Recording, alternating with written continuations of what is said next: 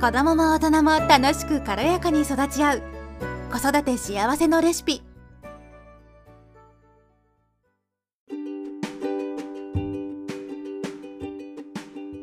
こんにちは、ミサです。今日は子供にゲーム機を与える前に知っておくべきことっていうのをお話ししたいと思います。これはあの本当に大事なので、もし今後ゲームの機会ね、なんか任天堂とかいろいろあるじゃないですか、そういったものを与えるかちょっと悩んでいる方は本当にこれを聞いてから最終的にどうするかっていうのをもうきちんと吟味した上であの決めていただきたいと思っています。でまあゲーム機って本当に、まあ、YouTube とかでもそうなんですけどもう終わりがないんですよね。なのでもう次から次へとどんどん出てくるしもう子どもの力ではやめるっていうこととかもコントロールできなかったりするんですよね。うん、なので、まあ、今日はですね3つこれを知っておいた方がいいよっていうことをですねあのお伝えします。はい、でまず1番目はですね小さい子供ほど依存するっていうことですね。私の今ですね姉の家族がですねこちらにバンクーバーに遊びに来ていてでその子たちは、まあ、ゲーム機持ってるんですよね。であとはまあ YouTube 見たりとか日常的にあるんですけれどもで上の子が7歳で下の子が5歳なんですね。で、まあ、2人とも持っていてで7歳の子はあるある程度こうコントロールできるんですよね。時間になったらやめるっていうことが割とできるんですけれどもその5歳の子はまあ難しい。できる時もあるんですけれども本当に難しいですね。やっぱり自分でやめるっていうことがなかなかできないとかあとはなんか何かにつけて理由をつけてなんか何とかしてこう時間を延ばそうとするっていうのがあるんですよね。でこの前さもう なんかお姉ちゃんもびっくりしてたんですけどあの数日前朝起きたらもうゲームしてたっていう。なんかカチャカチャ音がするなって思ったらもうゲームしてたんですよ。朝から。だからもう本当に依存なんですよね。ドラッグなんですよゲームって。YouTube もそうですけどゲームは特にその小さい機械があればできるじゃないですか。ですぐに取れるので、まあ、場所をねちょっと考えたりする必要もあると思うんですけど置き場所をね。だけど本当にあのコントロールができないんですよね。やりたいっていう衝動が勝っちゃうので本当にあの気をつけていただきたいなっていう風なはい。ことが一つあります。で2番目はまあそれもあの小さい子に、えー見られる内容なんですけれども衝動的になるんですよね。衝動的にこう行動して突発的にこう噛んじゃったりとかあのわめいてしまったり泣き叫んでしまったりとかねなんかそういう風になってしまう可能性が大きいんじゃないかなって思います。これはまあほとんど特に小さい子ですよね。4歳5歳あたりですかね。6歳もかな。まあ子供によると思うんですけれども。でまあ私の姉もですね頭を悩ませていてうんなんかあの本当に突発的にこう噛んでしまったりとかあとはうんなんか我慢ができなくなってるかなっていうのがすごくありますね。で思い通りにうまくいかないとやっぱり泣いてしまう泣きわめいてしまうっていうのが あってですね、うん、これがちょっと難しいかなっていうのがありますね。なんか、まあ、噛みつきはちょっと、まあ、ゲームとは別ではあると思うんですけど、まあ、その子はその噛みつきっていうのがやっぱりあって、まあ、小さい頃からあったみたいなんですけれどもそれが続いていてでまあその原因っていうのもいろいろあると思うんですけれども噛みつきっていうのもただ表面的なに問題が表面化してるっていうのかな。もっと根本的な原因があるはずなんですけれどもそれが元となって噛みつきっていう行動に現れるんですけどもしくはこう叩いたりとかえっ、と押してしまったりとか。なのでその、まあ、ゲームとはちょっと関係ないかもしれないんですけれどもそういった行動が起こった場合っていうのは原因が必ず何かしら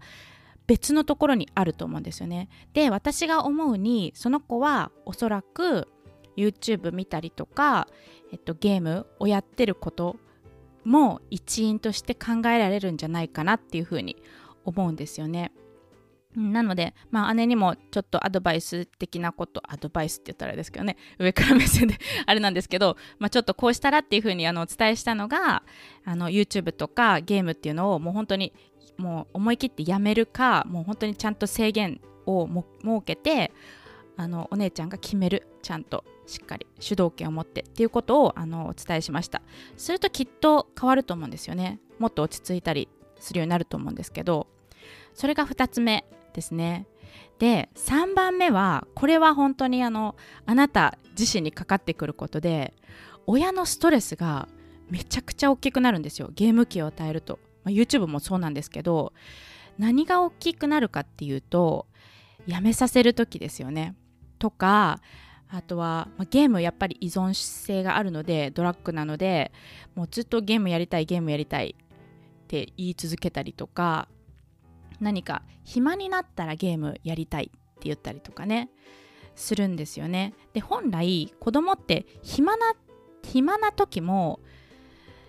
必要なんですよね。親大人も一緒でやっぱり何もしない時間っていうのもあることにちょっとぼーっとしたりとか、まあ、ゆっくりね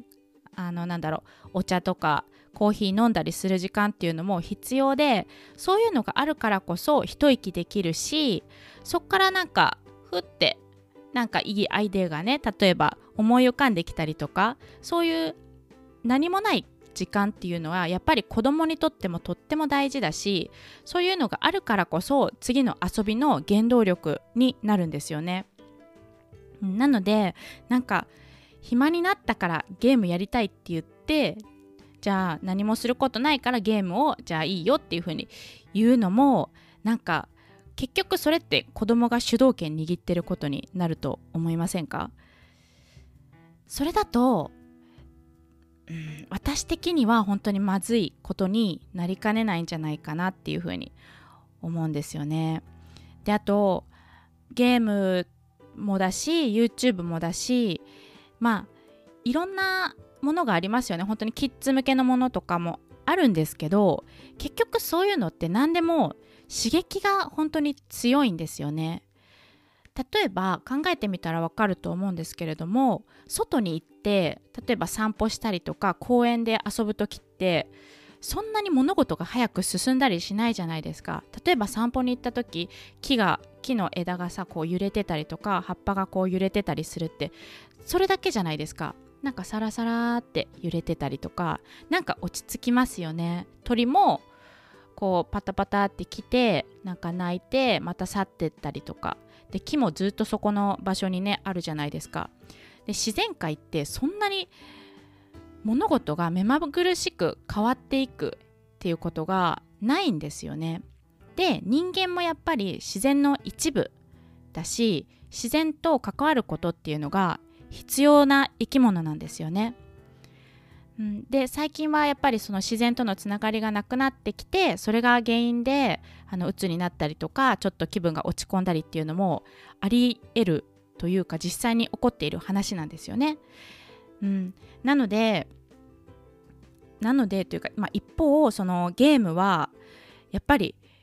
画面が本当にこうパッパッパって変わってったりとかその光がさピカピカってなったりとかあとはもういろんなものがすごく情報がすごいじゃないですかゲームって。どんなゲームでもそうですけど YouTube でも同じです。じあの子供向けであっても本当にうん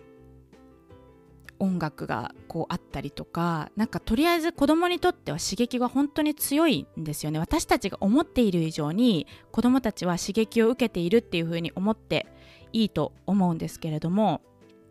でそれ受けた刺激っていうのを子供は発散しなきゃいけないんですよね。発散してなんとかこうバランスを保つっていうことをやってるんですけれどもその刺激を受ければ受けるほど発散しなければいけない。でなんだろうな。こうゲームをするっていうことに快楽を感じるので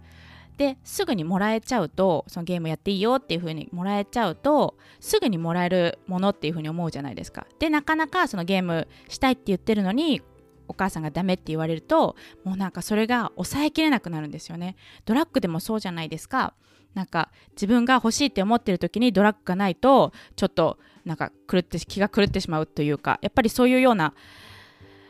ね行動っていうのかな反応っていうのかな出てしまうんですよね。なのであのー、本当に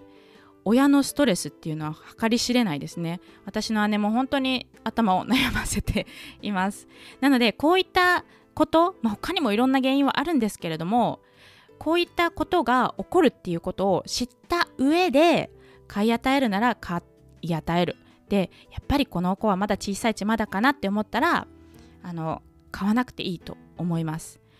はい、私はちなみに息子、まあ、もうすぐ3歳ですけど今買い与えるつもりも今後も全然ないですしそれよりも自然でもっとたくさん体を動かして遊んでほしいなっていうのがあるのでね。はいということで、えー、今日はゲーム機を与える前に知っておくべきことっていうのをお伝えしました。今日も聞いてくださってありがとうございました。